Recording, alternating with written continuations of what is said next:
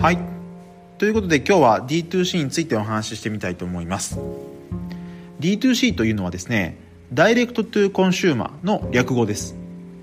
ものすごくシンプルに言えばですね製品の企画開発製造っていうものを自社で行って卸とか小売店を介さずに顧客に直接販売する。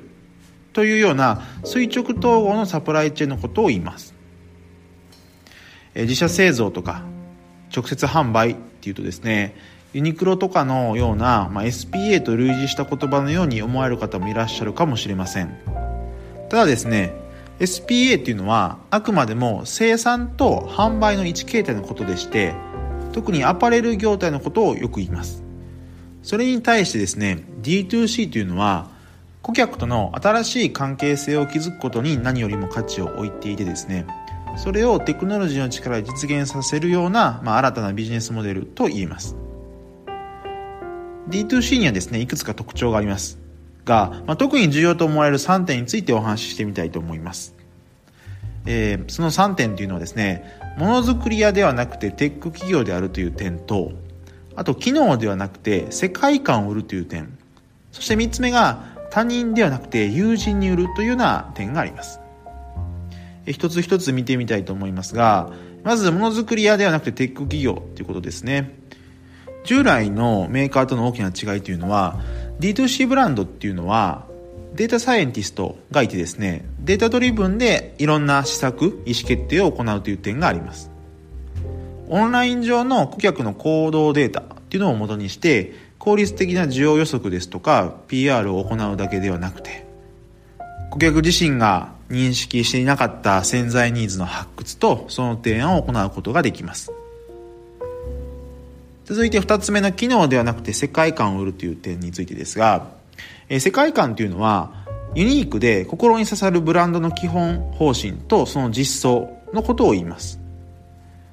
D2C ブランドっていうのは製品自体とかその機能ではなくて製品があるライフスタイルとかその世界観こそが差別化の要素であると考えられています。例えばですねスーツケースの D2C ブランドでいくとアウェイっていうものがありますが、えー、こちらはですね自らを旅を売る会社として位置づけています。スーツケースの販売前に旅をテーマにしたハイセンスな雑誌を創刊して予約券付きとはいえですね決して安くない225ドルで販売しました。その結果ですね雑誌の世界観に深く共感した顧客からですね注文が相次いで1200冊が完売したというふうに言われています。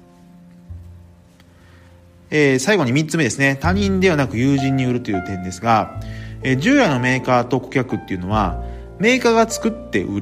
ると。で、顧客が買うというような一方通行の関係性でした。一方で D2C ブランドにおいては、顧客というのはブランドを共に作り上げる友人と位置づけています。え、コスメの D2C ブランドのグロシアではですね、えー、400件以上のですね、顧客からの声を取り入れながら商品開発を行っています。製品自体がよりニーズに沿ったものに育つだけではなくてですね、この姿勢が顧客からの共感や、まあ、信頼を生むことで熱狂的なコミュニティが形成されます。で、加えてデジタルベースでつながり続けますので、その結果、ライフタイムバリューの高い顧客が形成されていく、まあ、そんなメカニズムです。で、ここまでの話を踏まえるとですね、えー、D2C ブランドの差別化の源泉っていうのは、ブランドの世界観を語りたくなるストーリーを構築してですね、それをツール化する、まあ、右脳的な要素と、あと、リアルとデジタルを効率的に組み合わせて、まあ、長期的にコミュニケーション戦略を設計できる、そんな左脳的な要素。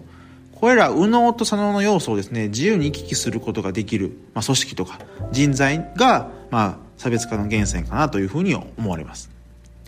こういった、まあ、組織のケーパビリティとか、えー、個人のスキルっていうのをですね、テクノロジーによって効率化が進む、まあ、今の時代の中でもですね、いろんな業種、業態で価値が高まっていくような力ではないでしょうか。はい。ということで今日は D2C についてお話ししました。いかがでしたでしょうか、まあ、以前の言葉ですごく簡単に言えば直販なわけですが、まあ、今はテクノロジーとか顧客の消費特性が大きく変化していてですねまあ、従来の直販という概念ではとどまらないような新しいビジネスモデルの形が D2C ということですね。